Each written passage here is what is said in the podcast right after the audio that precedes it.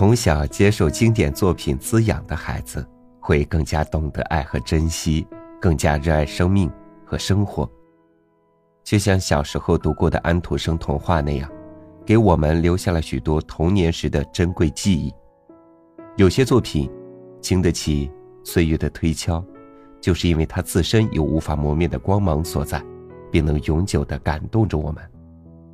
大家好，这里是三六五读书，我是朝雨。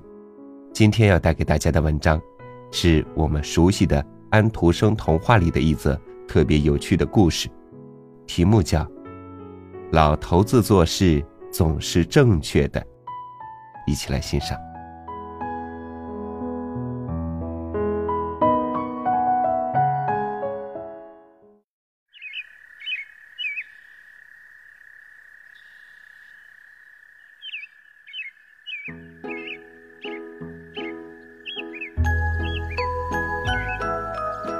现在，我要给你讲一个我小时候听到的故事。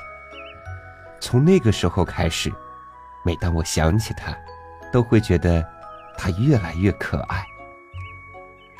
因为故事也和人一样，年纪越大就越有趣。我相信你一定去过乡下，看过那个老农舍。屋顶是干草铺成的，上面凌乱的长着一些青苔和小植物。屋顶上有个幻鸟窠，我们是离不开幻鸟的。墙壁有些倾斜，窗子矮矮的，而且只有一扇窗户可以打开。壁炉从墙壁上凸了出来，就像一个圆圆的小肚皮。篱笆旁边长着一棵接骨木树和一棵柳树，树下面是一个小小的池塘，池塘里有一群小鸭子和一只母鸡。哦，还有一只看家狗，不管是谁，只要它看见了，都会叫几声。乡下只有这样一个农舍，里面住着老农夫和他的妻子。尽管他们家里的东西很少，但是他们总觉得再少一两样也没有关系。例如那匹马就可有可无，它靠着路边的那些青草过活。有时老农夫骑着它进城，有时他的邻居会来借用。那些邻居偶尔会帮这对老农夫干点活当做报酬，但是他们觉得可以把那匹马卖掉。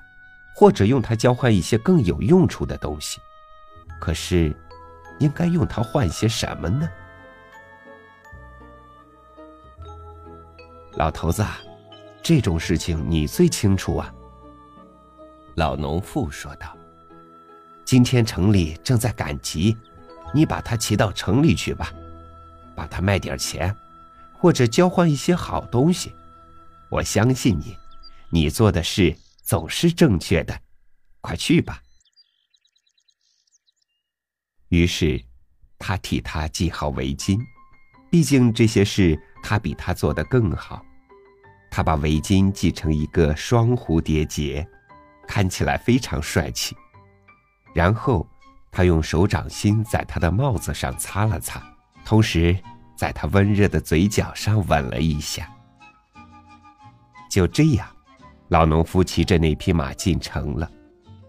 他要把它卖点钱，或者交换一些好东西。是的，他知道自己应该做什么。太阳火辣辣的，天上一朵云也没有。路上尘土飞扬，因为去赶集的人很多，他们有的乘车，有的骑马，有的步行。天气很热，阳光很充足，路上却没有一块遮阳的地方。这时，有一个人赶着一头奶牛走了过来。这头奶牛很漂亮，比任何一头奶牛都好。它一定能产很多很好的奶。老农夫心想：用马儿换这头牛吧，应该很合算。”喂，牵牛的，他说道：“我们能不能聊两句？听我说，我想用我这匹马换你的那头牛。虽然一匹马的价值更大，但是我不在乎，那头牛对我更有益。我们交换好吗？”当然，牵牛人说道。于是他们交换了。这桩生意做成了。老农夫原本可以转身回家，因为他把要办的事情办好了。但是他想，既然计划去赶集，就应该去集市上看看。于是，他牵着他的牛朝集市走去。他走得很快，那头牛也走得很快。没多久，他们追上了一个牵羊人。那只羊真漂亮，非常健壮，而且毛色也很好。如果这只羊是我的就好了。老农夫心里想：我们的沟旁边有很多草可以让它吃，到了冬天，我可以把它牵进屋子里，和我们待在一起。有一只羊，也许比有一头牛更正确吧。我们交换好吗？老农夫问道。牵羊人非常乐意这么做，于是这笔生意成交了。于是老农夫牵着他的那只羊继续向前走去。在一个栅栏旁边，他看到另外一个人，这个人的手臂下面夹着一只很肥的鹅。这只鹅真壮实。老农夫说道：“它的毛又多，而且又很肥。如果拿绳子拴着它，把它放进我们的小池塘里，那倒是挺不错的。我可以让老太婆收集一些菜叶子和果皮给它吃。她不是常常说，我们能有一只鹅就好了。现在她可以实现这个愿望了。我应该让她得到这只鹅，用我的羊换你的鹅，可以吗？”谢谢你了。对方当然也非常乐意，于是他们做了交换。老农夫得到了这只鹅。很快，老农夫就进城了。路上的行人越来越多，人畜全都挤成了一团，人们只好紧贴着沟沿走着，一直走到了路旁收税人的马铃薯田里。收税人。有一只母鸡，为了不让生人把它吓跑，就用绳子把它拴在了田里。这是一只短尾鸡，它的一只眼睛不停的眨着，样子很漂亮。咯咯咯，母鸡叫道：“它这么叫的时候，心里在想些什么，谁都不知道。但是那个老农夫心里在想，这只母鸡。”是我一生见到的最好看的鸡，它甚至比牧师那只抱窝鸡还要好看。啊，我真想得到这只鸡。给一只鸡找一些麦粒吃应该不成问题。如果我用这只鹅去交换那只鸡，应该很划算。你愿意和我交换吗？他问道。交换。收税人说道：“这个主意也不坏。”就这样，他们交换了。收税人得到了那只鹅，老农夫带走了那只母鸡。在去集市的路上，老农夫已经做成了不少生意。天气很热，他也觉得有些累了，很想喝点酒，吃点东西。于是。他来到一个小酒店门口，刚要进去的时候，店里的一个小伙计走了出来。他在门口遇到了他。这个伙计背着一个口袋，袋子里装满了东西。袋子里装的是什么？老农夫问道。烂苹果，伙计回答。满满一袋子烂苹果，打算去喂猪。可真够多的。我应该让我那个老太婆见见世面。去年那棵长在炭棚子旁边的老苹果树只结了一个苹果，我们把它放在碗柜里保存起来，直到它裂开为止。它总归是一笔财产呀，我的老太婆这么说。现在她可以看到一大笔财产了。是的，我一定要让她看看。你打算出多少钱？伙计问道。啊，我想拿我的母鸡来交换。于是，他用那只母鸡换来了满满一袋子烂苹果。他走进小酒店，一直走到卖酒的吧台前，他把那一袋烂苹果放在了火炉旁边。他根本没有想到炉子里正烧着火。小酒店里有很多客人，有贩马的，有贩牛的，还有两个英国人，他们看上去很有钱，腰包里装满了金币。他们还打起赌来。事情是这样的，你慢慢听吧。嘶嘶嘶嘶，火炉旁边是什么声音呀？啊，是烂苹果烤熟的声音。那里面是什么？老农夫把所有经过都讲给了他们，他是如何用一匹马换来了一头牛，又如何换到了一袋子烂苹果。很快，他们就知道了一切。天哪！你回到家里时，你的老婆肯定会狠狠的揍你一顿。那两个英国人说道：“他肯定会跟你大吵一架。”我会得到一个吻，而不是一顿打。老农夫说：“我的那个老太婆肯定会说，老头子做的事总是正确的。”我们打个赌好吗？他们说道：“用满桶的金币来打这个赌，一百磅到一百一十二磅，一斗金就可以了。”老农夫回答。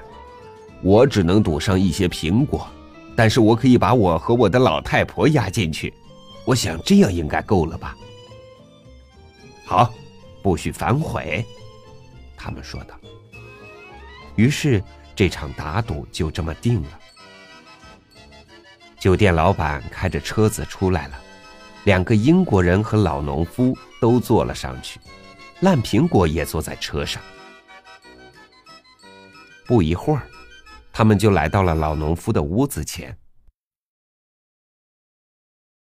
晚上好，老太婆。晚上好，老头子。我把东西换来了。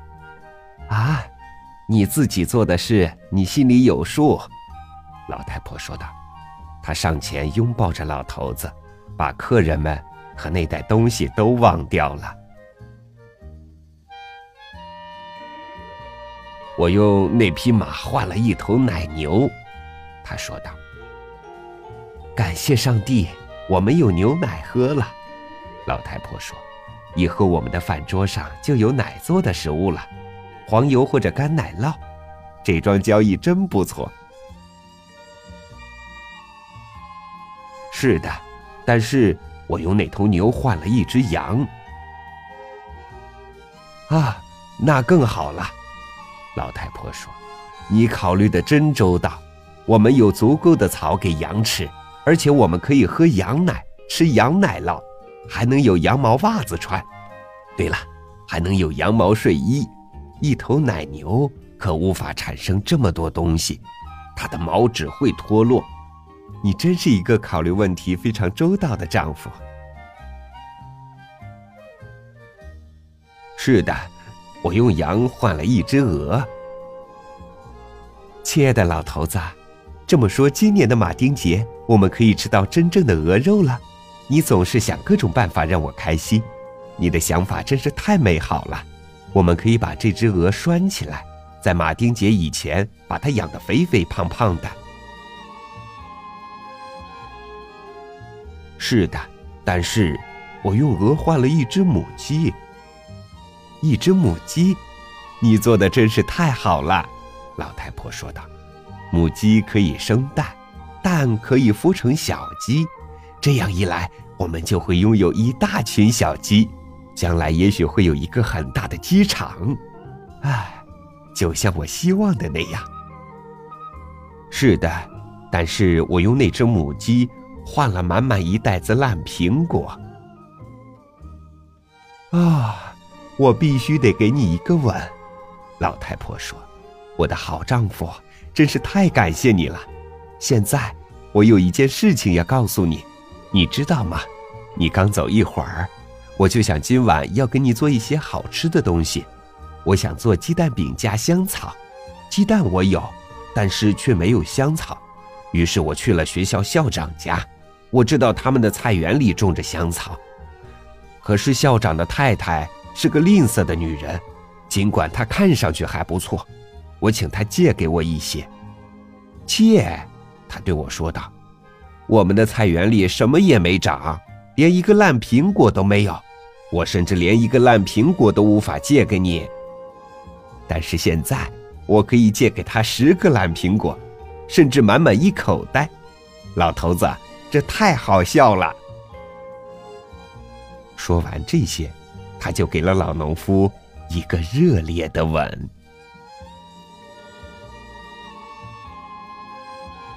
这一切让我很开心，两个英国人齐声说道。尽管总是走下坡路，但是却总是那么乐观。这件事比金子还值钱。于是，他们付给老农夫一百一十二磅金币，因为他得到了一个吻，而不是一顿打。是的，假如一个妻子。相信自己的丈夫是最聪明的人，并且承认他所做的任何一件事情都是正确的，那么他一定会得到好处。这就是我小的时候听过的一个故事，现在你也听到了，也知道了，老头子做事总是正确的。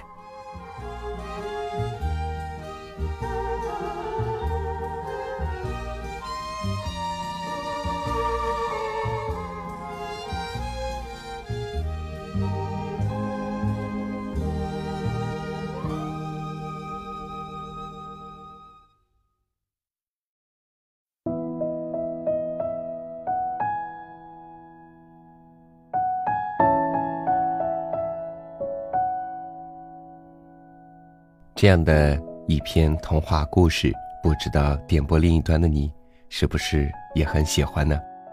在读这篇文章的时候，我一直想象着自己是这个幸福、简单又快乐的老农夫，体会到了他的甜蜜。但是在现实生活当中，我更知道，要想回归这种最简单、最单纯的快乐，我首先要学会的，是农夫妻子的智慧。感谢您收听三六五读书。如果你想看到这篇故事的文字版本，或者是和我交流的话，欢迎你关注我们的微信公众号“三六五读书”。好了，以上就是今天的节目，明天超宇继续为你读书。再见。